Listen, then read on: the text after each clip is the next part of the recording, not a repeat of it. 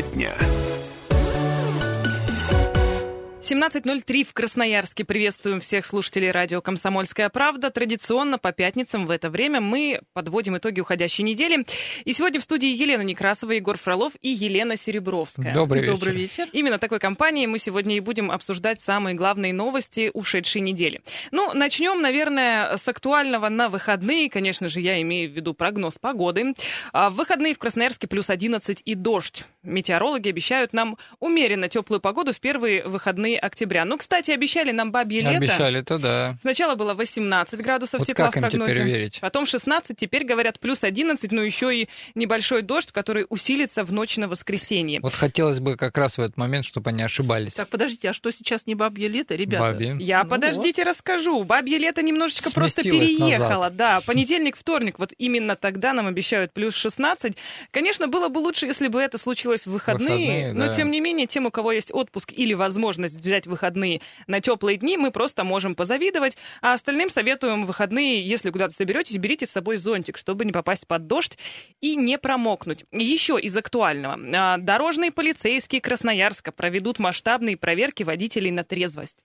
А, между прочим, в преддверии выходных это частенько случается. Вот, мне И кажется, Егор причем, да, подтвердит. сотрудники ГИБДД постоянно предупреждают всех, но Ну, кстати, ничего не меняется. Ну, кстати, э, нам э, слушатели как-то задавали вопрос, а зачем вы предупреждаете вот как А раз-таки это сотрудникам ГИБДД? сотрудников ГИБДД Вы и же, так, госорганов. вы же так больше поймаете. Но на что сотрудники ГИБДД обычно отвечают? У нас задача не наловить побольше, Мгм. а искоренить вот это Да. все и предупредить, Но чтобы... у них и обязанность предупреждать о любых рейдах в средствах массовой информации. Да, ну, в общем, с сегодняшнего вечера группы нарядов ДПС будут а, максимально ориентированы на как раз-таки пресечение фактов управления транспортными средствами а, водителями, находящимися в состоянии опьянения. Я, в свою очередь, э, рекомендую вам, друзья, если собираетесь отдохнуть, ну, оставьте вы машину Конечно, дома, такси вызовите есть. такси. Тем более сейчас такси стоит невеликих денег в связи с тем, Да, что огромная конкуренция. конкуренция, да. Поэтому можно себе позволить раз в неделю вызвать такси, ну или трезвый водитель, эту услугу тоже никто не отменял. И э, напоминают автоинспекторы о штрафах. Э, Это грубейшее нарушение ПДД, я имею в виду управление в состоянии опьянения. А, предусмотрен штраф 30 тысяч рублей и лишение водительских прав на срок от полутора до двух лет. Вот А тогда уж случае, вам на да, такси и- точно в придется случае, потратиться. Если даже будет совершено даже мелкое ДТП, это уже уголовная ответственность. Ну, я так понимаю, ответственность наступает даже если и не будет ДТП, а тебе просто Да. остановят. Поэтому будьте аккуратны и э, следите за собой, и берегите себя, свое здоровье и здоровье близких. других у- И участников свой движения. кошелек, я бы сказала, свой кошелек. Ну, это тоже прагма- пра- практичная Елена нам напоминает. Берегите все. поехали обсуждать темы, которые э, актуальными были на этой неделе. Камеры наблюдения на пешеходных переходах. Еще одна появилась в Красноярске. Это вторая камера видеофиксации как раз-таки на пешеходном переходе, на нерегулируемом пешеходном переходе. Она появилась на Красрабе возле 157-го дома. А, пеше- пе- Если водителя, кстати, поймают на этом а, переходе или вообще на любом переходе, ну, когда он не пропускает пешехода, придется опять-таки заплатить штраф до двух с половиной тысяч рублей. Первая камера появилась на Щерса 55, и в ближайшее время еще одна камера появится на Чернышевского 77.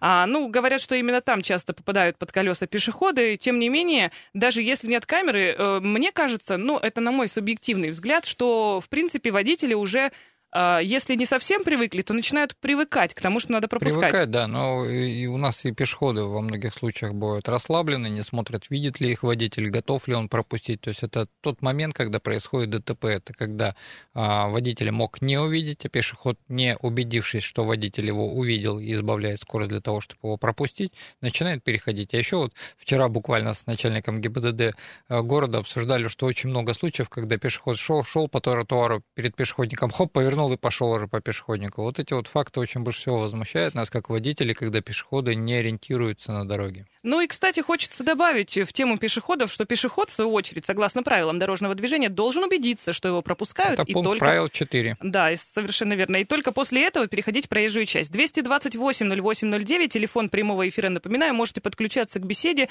А, задаем мы вам сегодня разные вопросы, потому что очень много было новостей на этой неделе. А, пропускаете ли вы пешеходов или не не пропускаете, или пешеходы Пропускаете могут... ли вы автомобиль? Может быть, если вы пешеход. Может быть и так. Я, например, пока не э, буду убеждена, что все машины остановились, я не перехожу да. проезжую часть. Я сама водитель, я прекрасно понимаю, как у нас все это э, устроено. Ну и, кстати, вот на том самом пешеходном переходе на Красрабе э, буквально там несколько месяцев назад с утра вот был совершен наезд на пешехода, женщину сбили, причем это было, ну, максимально, если честно, нелепо. Понятно, утро все торопятся, водитель буквально на секунду отвернулся, а она перебегала проезжую часть. И вот случилось то, что случилось. К счастью, там все обошлось без тяжелых последствий, но тем не менее элементарное вот такое. Вот, кстати, по правилам дорожного движения также нельзя перебегать дорогу, даже если это в положенном месте. Нельзя на велосипеде верхом переезжать по пешеходному угу. переходу, потому что надо слезть и переходить.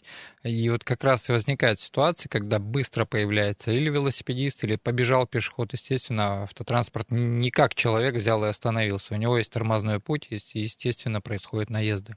Но я, насколько помню, тормозной путь э, сюда же включается не только вот как раз-таки э, вот это вот торможение автомобиля, угу. это а, реакция, а, реакция водителя, водителя, когда да. он нажал на педаль, там, ну, очень много да, факторов. Да, дорожное полотно, мокраое, влажное, скользкая, э, резина покрытия и так далее. То есть очень много факторов складывается как раз на длину тормозного пути. Ну и, кстати, нам же обещают заморозки в скором времени, да. уже после окончательного бабьего лета, и как раз-таки тормозной путь автомобилей может быть увеличен в связи Если с тем, не что не все переобулись и так далее. Поэтому пешеходы, водители, давайте жить дружно, давайте уважать друг друга на дороге и э, взаимоуступать, скажем да. так. Не ломиться, переходить дорогу даже по пешеходному переходу, а, в принципе, быть осторожными. Что ж, э, давайте поменяем тему. Предлагаю взять еще одну актуальную тему. Меняем тему. В Красноярске набирает обороты до сих пор, мне кажется, скандал со сносом ограды на Троицком кладбище. Елена Серебровская, корреспондент «Комсомольской правды», как раз-таки занимается этим Побывала вопросом, там. была на месте, да, этого это... ужасного, на самом деле, происшествия. Ой, вы знаете, это была такой, такая познавательная. Вы нам, да, обещали глуб... рассказать, глубок... как там еще изнутри. Глубокая, да, прогулка по кладбищу, которая, ну, довольно унылое такое впечатление на мне оставила. Ну, давайте начнем с забора. Да, забор, действительно, забор был в аварийном состоянии. Это, это а, легко увидеть, подойдите к тому месту, где его нет, с обратной стороны а, настолько просилась земля, там полметра mm-hmm. и больше, что а, толкни даже ребенок бы, если бы толкнул этот забор, он бы туда обвалился. Другое дело, что а, даже при таких условиях сносить его было, конечно, нельзя, и об этом уже все сегодня говорят, что это а, историческое, а, исторический объект, объект культурного наследия, поэтому надо было... Как его сейчас будут восстанавливать? Вот сегодня первый вице-мэр Владислав Логинов об этом говорил. Как будут восстанавливать? Но я не знаю, каких специалистов и где они будут доставать, но 900 тысяч, которые обещают на восстановление, я думаю, этого реально не хватит. А на снос сколько потратили?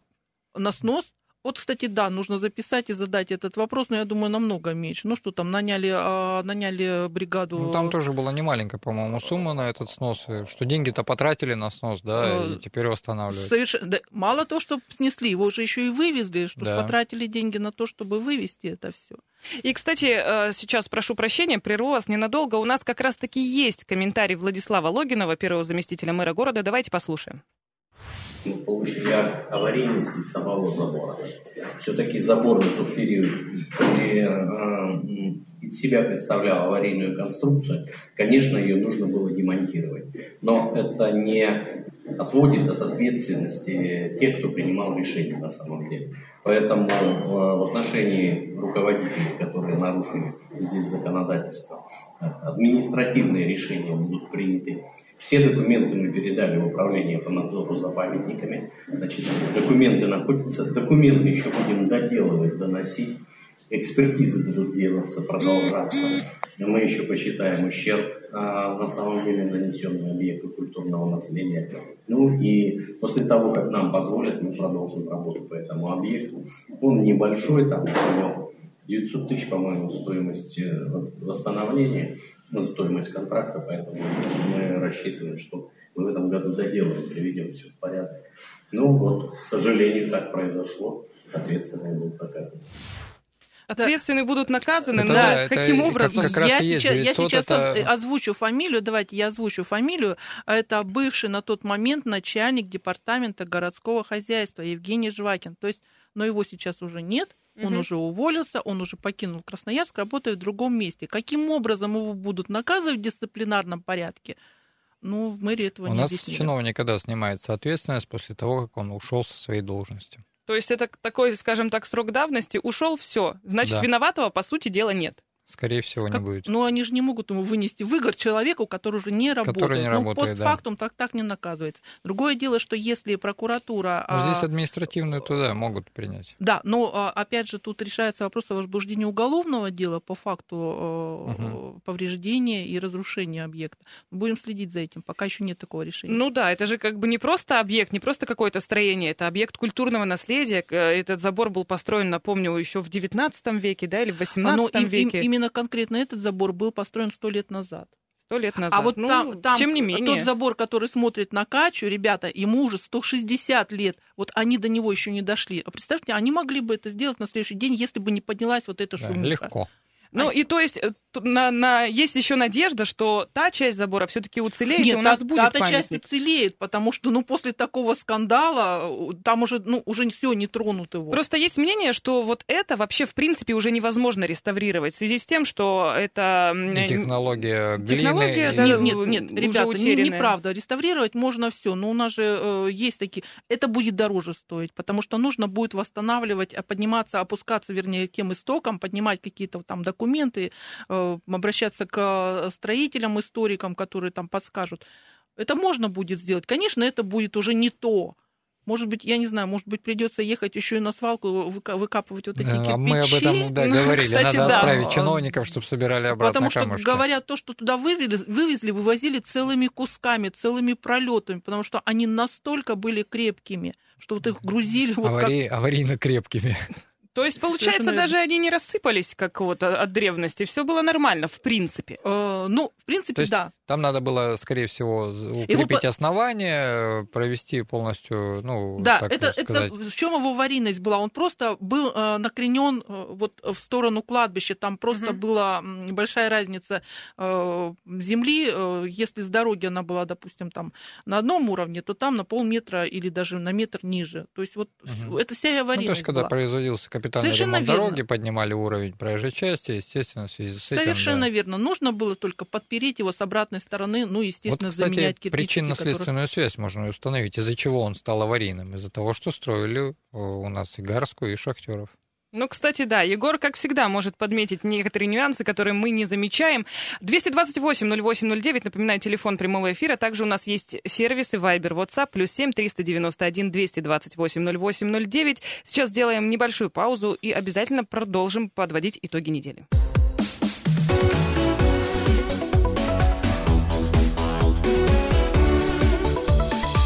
Тема дня.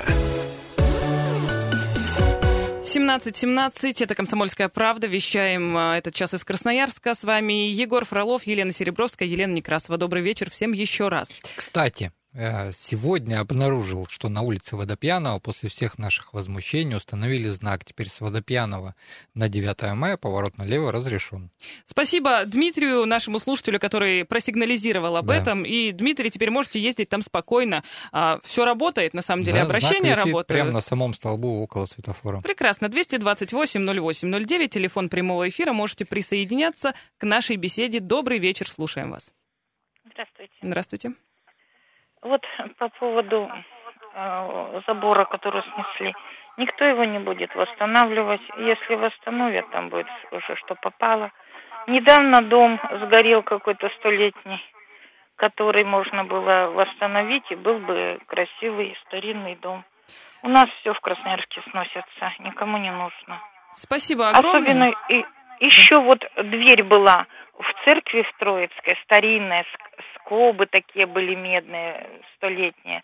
А теперь сделали пластмассовую эту дверь, некрасиво все это. И потерялся смысл этой церкви, ну, вход в церковь в Троицкую. Ну, пластмассовая теперь это неприятная.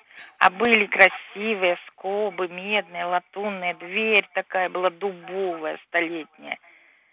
Ну, а теперь весь вид У нас- испортился. Да, Да, кстати, как- вы предвосхитили следующую тему. нас, да, Спасибо вам огромное. Да, да, действительно, э, в тему усадьбы. После пожара старинная усадьба, усадьба в центре Красноярска, я напомню, что в ночь на среду, 2 октября, а, Красноярск лишился еще одного старинного здания. На Ленина 154 произошел пожар. Здание пустовало. Это деревянный дом, который был признан объектом культурного наследия. Так вот, теперь а, мы выяснили, что восстанавливать этот дом не собираются.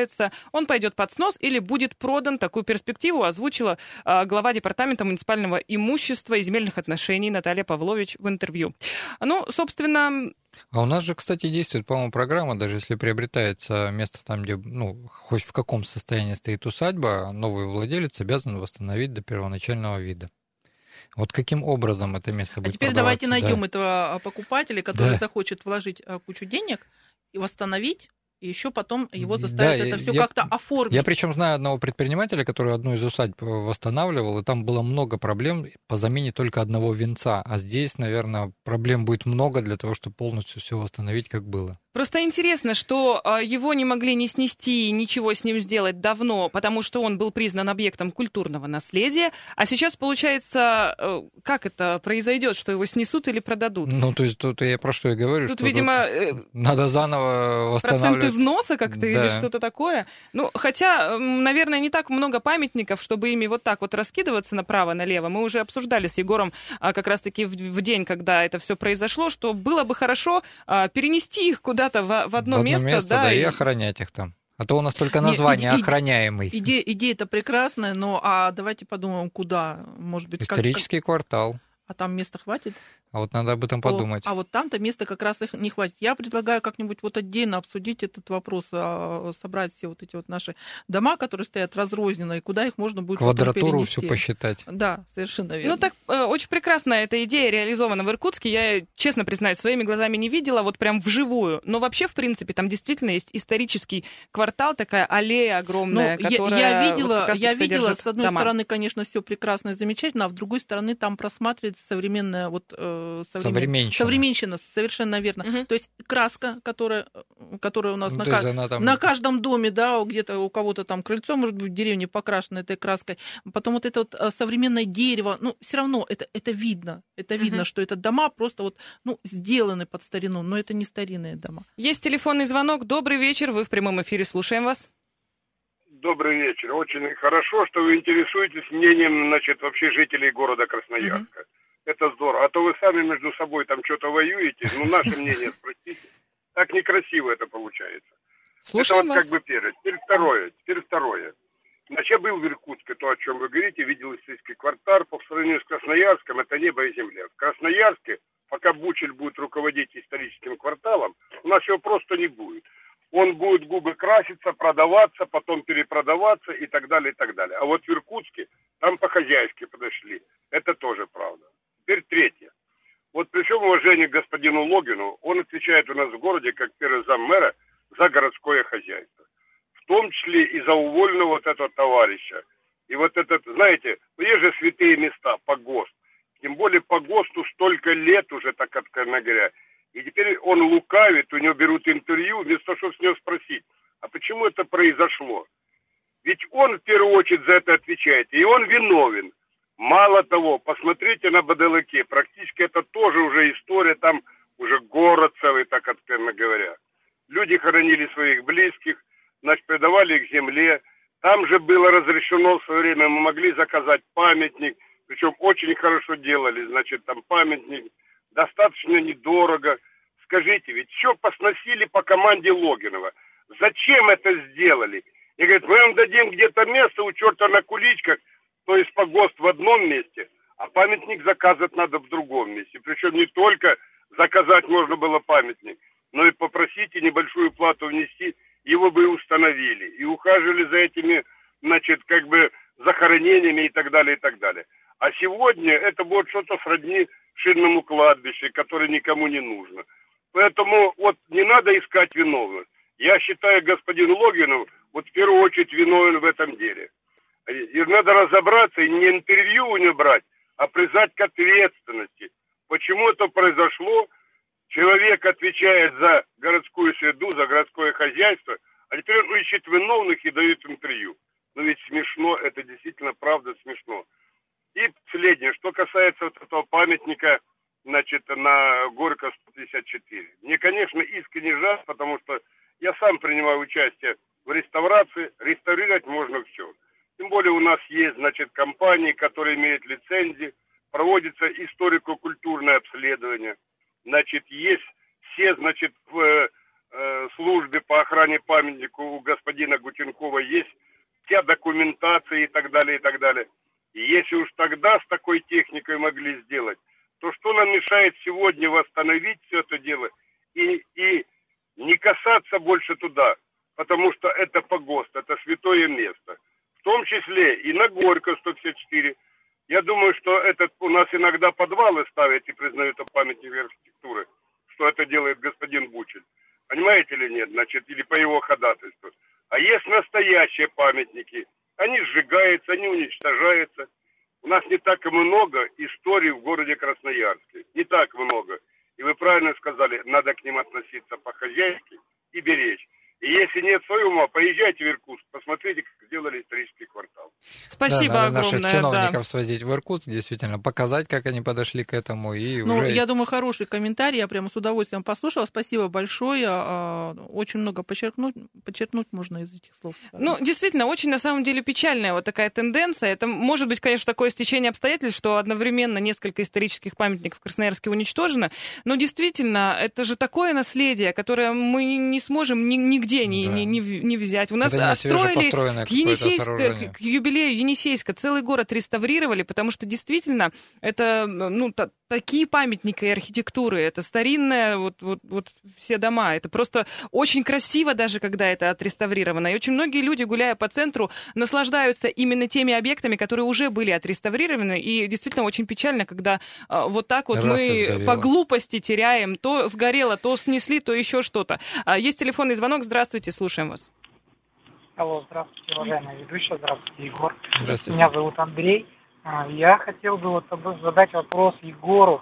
Да-да. А, он как бы у нас является таким, ну, защитником, что ли, прав автомобилистов в городе Красноярске. Вот я работаю в такси, и меня возмущает постоянно вопрос о перекрытии а, межквартальных проездов в домах. Люди ставят ворота, всякие загородушки, невозможно проехать, допустим, на тот адрес, на который тебя вызывают. Приходится где-то очень огромные круги, петли, никто, естественно, нам этого не компенсирует. А в вашей программе народный адвокат Леонид Альшанский очень часто говорит о том, что Верховный суд запретил устанавливать заградительные всякие барьеры и препятствия в межквартальных проездах.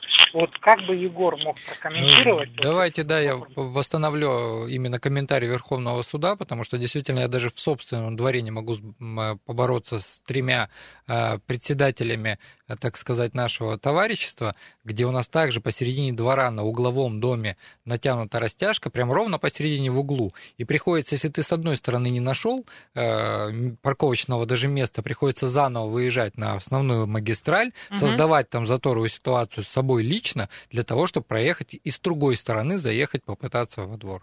Я действительно займусь а, этим Такси, вопросом. такси, но у нас, смотрите, скорая не может заехать, да? У да. нас сколько в Красноярске таких случаев? У нас у были нас... пожары, когда сгорали люди. Совершенно верно. Полиция не может заехать, а мы говорим, претензии надо предъявлять собственникам э, я этой изучу домов, домов и, и вот этой территории. Вот, кстати, территории. тоже, я думаю, нужно будет э, сделать прямо отдельную программу да. по этой теме, потому что тема очень актуальная. МЧС. Неправильно припол припаркованные машины, шлагбаумы в неположенных местах и так далее. Друзья, сейчас сделаем небольшую паузу, у нас э, новости впереди, и затем обязательно вернемся в эфир, не переключайтесь.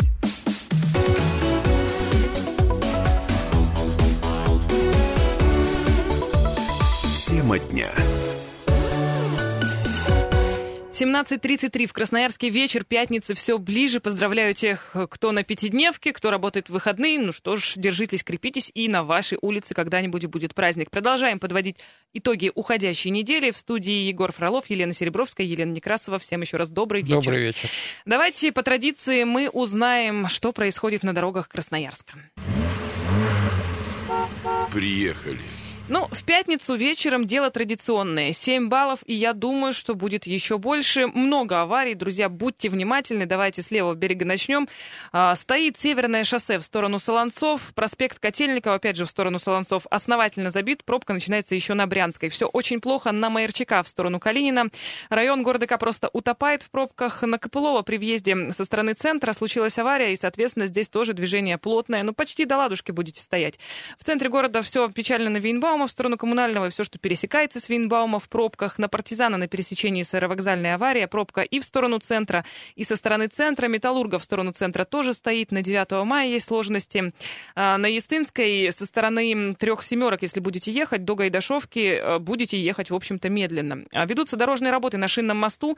Это серьезно затрудняет движение и со стороны Черемушек, и по семафорной, и на Глинке тоже со стороны поворота на Березовку стоим. Красраб в пробке по традиции в кольцу предмостной площади площади Семафорная Свердловская Матросова 60 лет.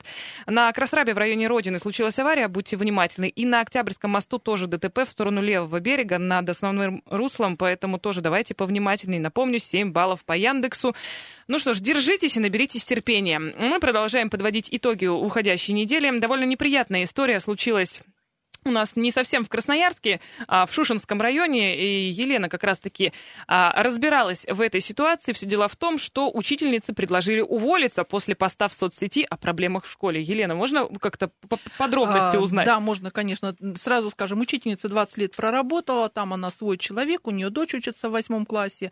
И а, восьмой, девятый, десятый класс а, ученики школы остались без учителя английского угу. языка. Просто предыдущий учитель в августе положил заявление на ну, по ну, сути, школа не выполняет программу по образованию. Совершенно верно. То есть дети, э, у кого, если у родителей там есть э, денежки, они как-то договорились, дети в районный центр ездят, и э, там два раза в день. По-моему, за 40 неделю. километров. Да, совершенно верно. 40 километров от Субботина до Шушинской, вот они ездят, получают там какие-то как, как, как-то они ну, там... так а, приличное а, расстояние-то, в принципе. Совершенно так верно. еще и деньги тратят, помимо деньги на бензин. Тратят. Еще, и... Представьте, дети приезжают домой в 7-8 часов, уставшие, а, уставшие голодные, угу. ну, согласитесь, да. То есть, Какое может быть образование? Да, учитель Ирина, Ирина Никитина, она просто, ну, вот крик души в Фейсбуке она написала, как быть, как жить. У ребенка нет английского языка, и если будет прочерк в, в, аттестате. в аттестате, ну, куда он пойдет с прочерком, согласитесь, это, это в техникум, и там уже, то есть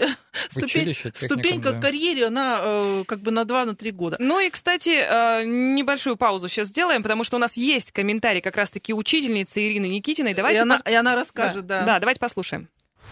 Это выкладывалось к тому, что я искала способ э, какой-то, может быть, ну, друзья на Фейсбуке знают какой-то, может быть, интернет-сайт, может быть, кто-то, например, ну, чтобы она хотя бы по скайпу занималась. И думаю, ну, может быть, кто-то подскажет какой-то способ, что раз уж нет учителей, ну, чтобы она училась, вот, сидела за компьютером.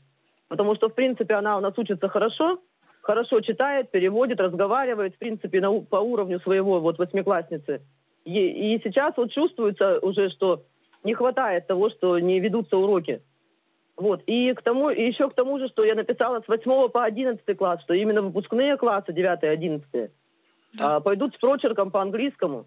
Вот. Кто-то начал к репетитору ездить, а у нас такая ситуация, что э, ездить нужно 30 километров до Шушинского. Uh-huh. И там как-то договариваться с учителями, чтобы репетиторством заниматься. Но там тоже не все соглашаются. Детям нужно уходить с 6-7 урока, чтобы попасть на автобус. Уехать на автобусе туда, обратно они приезжают в полседьмого вечера. И когда я пошла, когда вот такая ситуация сложилась с консультациями, я просто пошла к директору. Ну и говорю, давайте ну как-то что-то думать, что-то решать. На что мне было сказано, что что ты лезешь вообще самая умная, больше всех надо. И было предложено, если что-то не устраивает, увольняйся, езжай туда, где преподается английский язык. Я шокирована, я говорю, 20 лет работаю учитель высшей категории. Да, и о каком земском докторе, земском учителе uh-huh. можно говорить, да, привлекать как-то преподавателей а, в деревне, села, когда там директора такие работают. Ну вот смотрите, в понедельник а, мы как бы понедельник, по-моему, да? По-моему, в понедельник, Я уже не да. помню, да. Но, Но самое накануне, продолжение, продолжение этой истории. Вот, знаете, продолжение было сразу же, реакция была сразу же Незамедлительно. к, вечеру. То есть а, Ирина уже сообщает нам о том, что, вот, представляете, говорит, для восьмого класса нашли учителя. Ну, конечно, не а, живого учителя, как а, то есть не наняли учителя. Удаленного, да? Удаленного, да, то есть договорились с Центром дополнительного образования здесь, в Красноярске, который вот э, по схеме а, дистанционного а, преподавания ну, общается со многими сельскими школами в крае. Вот в тот же вечер после того, как мы пообщались, были найден, был найден учитель для восьмого класса, Ух и ты. буквально на следующий день стало известно, что нашли преподавателя для девятого, десятого и одиннадцатого класса. Таким образом, сейчас дети могут каким-то образом получать а, ну, уро- уроки. Но, ребята, давайте мы делать скидку на интернет, который там в сельской местности, ну, в Шушинском еще как бы он более-менее, в Субботино. У них он не всегда бывает. Поэтому проку от этих э, уроков ну, договорились, ну хорошо. В какой мере, в каком качестве будут им преподавать эти знания с таким интернетом, тоже большой вопрос. Давайте напомню номер э, прямого эфира 228-0809. Тут, наверное, такой вопрос стоит задать. А, Стоит ли э, выносить ссор из избы, стоит ли публиковать какие-то проблемы в соцсетях, там, на Фейсбуке, в Инстаграме, где-то еще в каких-то соцсетях, или лучше бы разобраться самостоятельно и вот не выносить действительно ссор из избы? Я считаю, в таких ситуациях надо э, выносить, потому что, ну, если ты об этом не заговоришь, никто другой, ну, скорее всего, особенно... Весь, весь сентябрь они Да. Пытались каким-то образом решить, но после первого же поста, который женщина, отчаянная женщина и учитель э, в Фейсбуке опубликовала, проблема была решена. Пусть первая ступень как э, решение вот здесь Да. э, целиком проблемы, но она была решена. А вот смотрите, даже на примере собственного садика расскажу, что ну, заведующий, зная меня, да, что если мне что-то не понравится, я это опубликую. Мгм. После первого моего обращения, когда с детей собирали деньги за то, чтобы убираться, производить ремонт а, в группе, а, тут же деньги нашлись. Интересная Да, позиция. есть, э, Ну вот в плане директора, например, вот этой вот э, субботинской школы, школа все-таки далеко не в центре района даже находится, да, а в поселке. И понятно, что очень сложно найти преподавателя вот так вот э, по первому щелчку. То есть директора, в принципе, мне кажется, тоже можно понять. Может быть, э, он искал и действительно не мог найти. Может быть, там как-то кто-то но увидел почему из он тогда не рассказывал своим же э, подчиненным, преподавателям? э, Не-не-не, если- не, давай, почему? давайте справедливости ра- ради скажем, по- он сразу же, сразу же подал заявление в службу занятости. Вакансия висит, я видела сама, висит на сайте управления образования. числа? А? От какого Август. Август. Август. А в августе, то есть э, как только Вот он получил и говорю, заявление, он подал. Да. Ребята, Ну а это... почему он так э, отнесся к А, э, вот это своему подчиненному? вопрос. Почему он сказал, вам не нравится, едьте в другой Ну, город? ты знаешь, тут можно только гадать, на самом деле, потому что, может быть, он тоже напряжен был и от этой ситуации. Может быть, там, не знаю, под горячую руку она попалась. А может быть, он вот такой человек. Тут э, многогранно так а вообще, можно посмотреть вообще на это. проблема это существует ведь не только в Шушинском районе. Вот недавно я разговаривала с директором школы в Волочанке, у них тоже такая ситуация. Человек, ну, он более инициативный, такой зажигательный э, мужчина, молодой довольно такой э, энтузиаст, и он собирает учителей буквально по, э, по, всему, по всему бывшему Советскому Союзу. Можно по всей уточнить, России. Волочанка это вот Волочанка где? это, это поселок на Таймыре, скажем Мгм. так, а, 300 километров на вертолете Мгм. от Дудинки, от Норильска. Вот Ну, это, конечно, да. да, это еще дальше. Есть телефонный звонок, узнаем мнение слушателя. Здравствуйте. Добрый вечер, Добрый. Сергей. Добрый вечер. Ну, как бы я считаю, это ненормальная ситуация. Единственное, что меня удивляет, э, как бы существует управление образования, и если как бы там учится определенное количество детей, да, вот, которые уже должны идти там на ЕГЭ, на выпуск и так далее, чтобы не было никаких прочерков, у всех существуют как бы родительские комитеты. То есть все равно детей учатся прилично. Почему в управление образования не было отправлено просто, например, какое коллективное а, письмо именно от родителей? Тогда э, как бы уже администрация сама бы начала э, суетиться и находить э, варианты, чтобы выйти из этой ситуации. А так получается, что бедная педагог, которую волновала состояние, вот, которое сейчас получилось, и, например, тот же прочерк у своей дочери, потому что она не видит в настоящий момент выхода, получила по шапке за хорошее как бы дело. За инициативу, да. Да, то есть тут все равно в первую очередь должны быть обеспокоены родители, потому что это как бы наши дети, да, и мы должны об этом думать, о перспективе, если как бы ребенок хочет продолжать дальше повышать э, образование, получать высшее образование, то есть у них все должно быть как положено. Ну тут так Поэтому и получилось. вот- Она же и преподаватель, она же и родитель, поэтому она Да, знала, к чему Ну, это приведет. Как, когда э, ты родитель и преподаватель, э, по большому счету вот э, получается всегда так.